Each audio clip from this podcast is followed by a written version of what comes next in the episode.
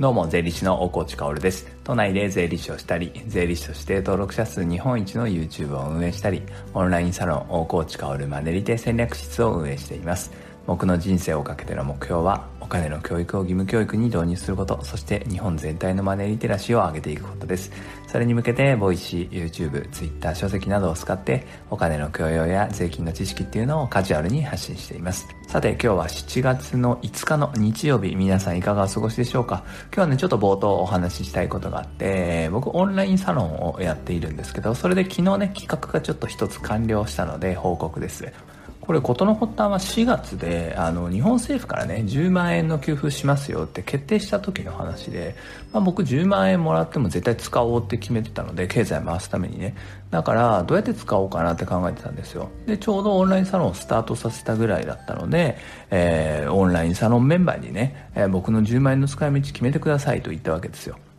そしたらね、サロンメンバーが素敵な使い方を決めてくれて、そのお金の失敗エピソードとか、そのお金ってその癒しいものだとか、銭ゲバだみたいな気持ちって、えー、少なからずあったりするじゃないですか、日本人は。でも払拭してなんとかうまく立ち回っている人もいると。じゃあその払拭した時のエピソードって教えてもらえませんかみたいな企画をやったんです。で、そのエピソードをノートに書いてくれて、1000円で発売してくれれば、僕が全部買い取りますっていう企画をやったんですね。えー、で、98名から買い取りができて、まあだから9万8000円ちょうどね、えー、使えたわけですよ、10万円が。で、このエピソードなんで買い取ったかっていうと、僕はやっぱり常々ね、まあ、 Voicy の冒頭でも言ってるけど、お金の教育を義務教育に入れたいわけですよ。そして、日本全体のマネリテラシーを上げていく、その過程で、やっぱりね、お金の話に聞く耳持ってくれない人もいるんだよね。届く人には多分、マネーリテラシーって上がっていくんだけど、お金の話聞いてくださいって言った時にもすぐ耳を塞いじゃう人、つまりお金アレルギーの人はたくさんいるんですね。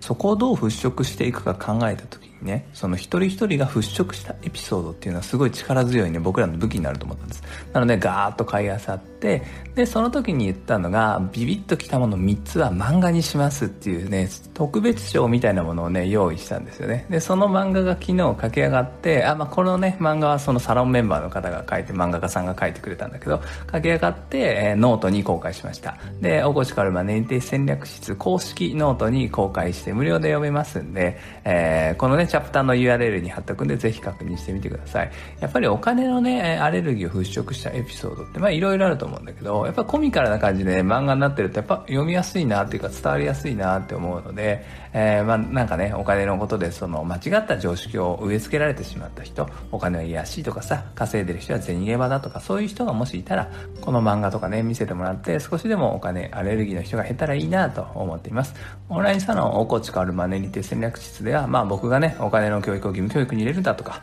マネリテラシー上げるぞっていうことを掲げていて、それにこう理念を共有した仲間たちが来てくれて、今はもう450人ぐらいかな、になりました。なので、もし興味がある方はね、そちらも覗いてみてくれたら嬉しいです。さて、冒頭長くなりましたが、オンラインサロンの活動報告でした。ここからはね、本題ですね。今日は、君が何者かになる方法っていうのを話したいと思います。これちょっと思ったのがね、えー、昨日のね、 Voicy がちょっと冷たかったかなと思いまして、あの、君の思いは届かないっていうね、なぜなら結果が出てないからだみたいな、結果を出してから発信しろみたいなことを言ってしまって、まあまあ、本心なんですよ。本心なんですけど、もうちょっと掘り下げた方がいいかなと思うんで、その延長線みたいな感じです。まあ、何者かになるか。まあ、もっと分かりやすく言うと、よく言われるのが、誰が発信するかですよね。何を発信するかより誰が発信するかみたいな、あそれが重要視される時代だ、なんてことはよく言われるわけですね。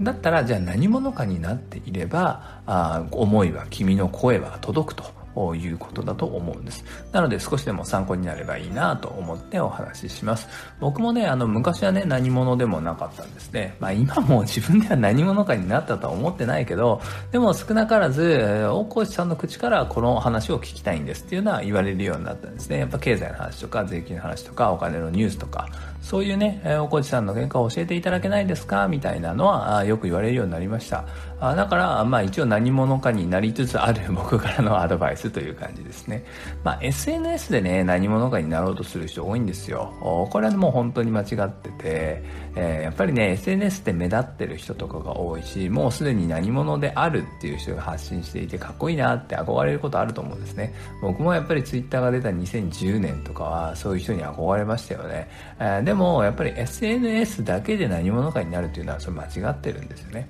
じゃあどうすればいいかっていうと、チャプターのタイトルにある通り、ヒントは過去と未来にあるんです。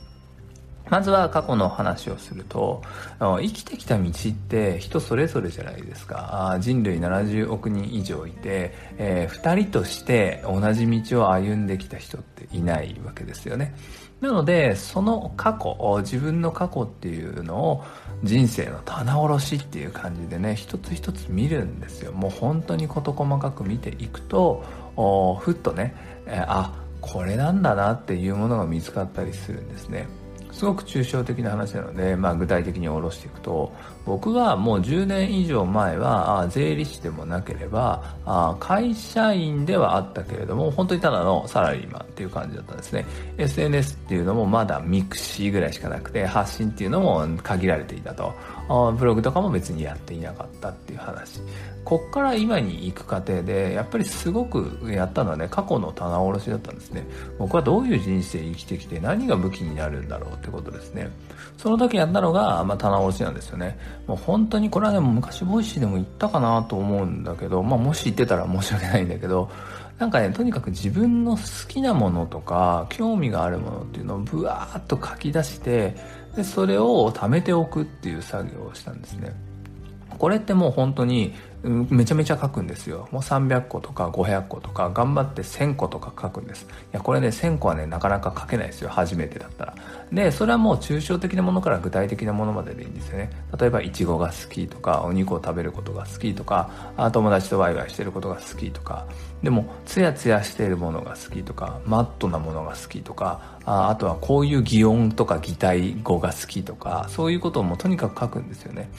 でそれを書いてちょっと置いとくんですよ。でなんかアイディア出したいなと思った時にザーッと見ていくとふっとねあって思うことってあるんですよ。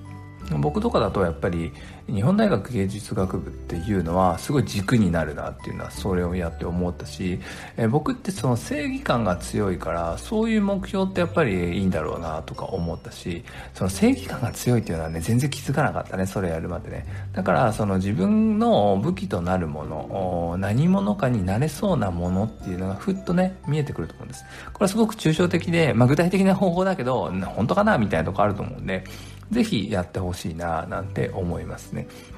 そうすると自分の人生から出てきたエッセンスだからね。それを掛け合わせて何かを作って何者かになろうとした場合はもう実は何者でもあるわけですよね。だってそのエッセンスって自分にしかないわけだから。だからそれをやってほしいなと思うんです。それをもっての SNS ですよ。SNS でフォロワーを増やして何者かになったとかそれはものすごい夢物語で間違っていて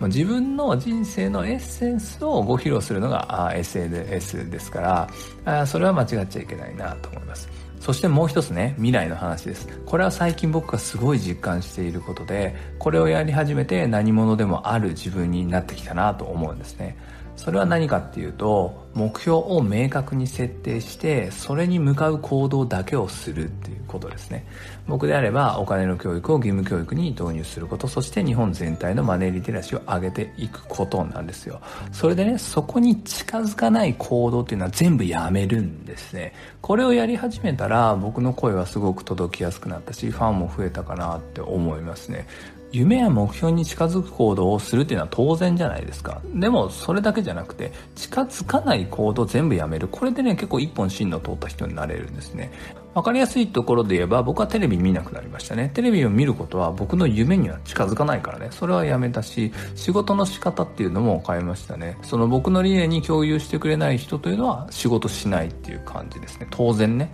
なので何かオファーを受けて受ける時も僕のことを知ってるか、僕の発信に興味があるか、僕の発信をさせてくれるかっていうことはすごく重要視しますね。あとは、あの、単純な話なんだけどね、自分の体に悪いものを食べないとか、こういう行動もしなくなりましたね。だって、長い戦いになるからね、お金の教育を義務教育に入れるのは長い戦いなんで、長生きしなきゃいけないんで、えー、それを阻む行動っていうのはやめなきゃいけない。そういうところまで考えるようになりました。過去を棚卸しして自分の未来をしっかりと見据えてそこに近づかない行動を全部やめる。そうすると何者かである自分が炙り出てくるんじゃないかななんて思います。それでは素敵な一日を最後まで聞いてくれたあなたに、幸あれ。じゃあね。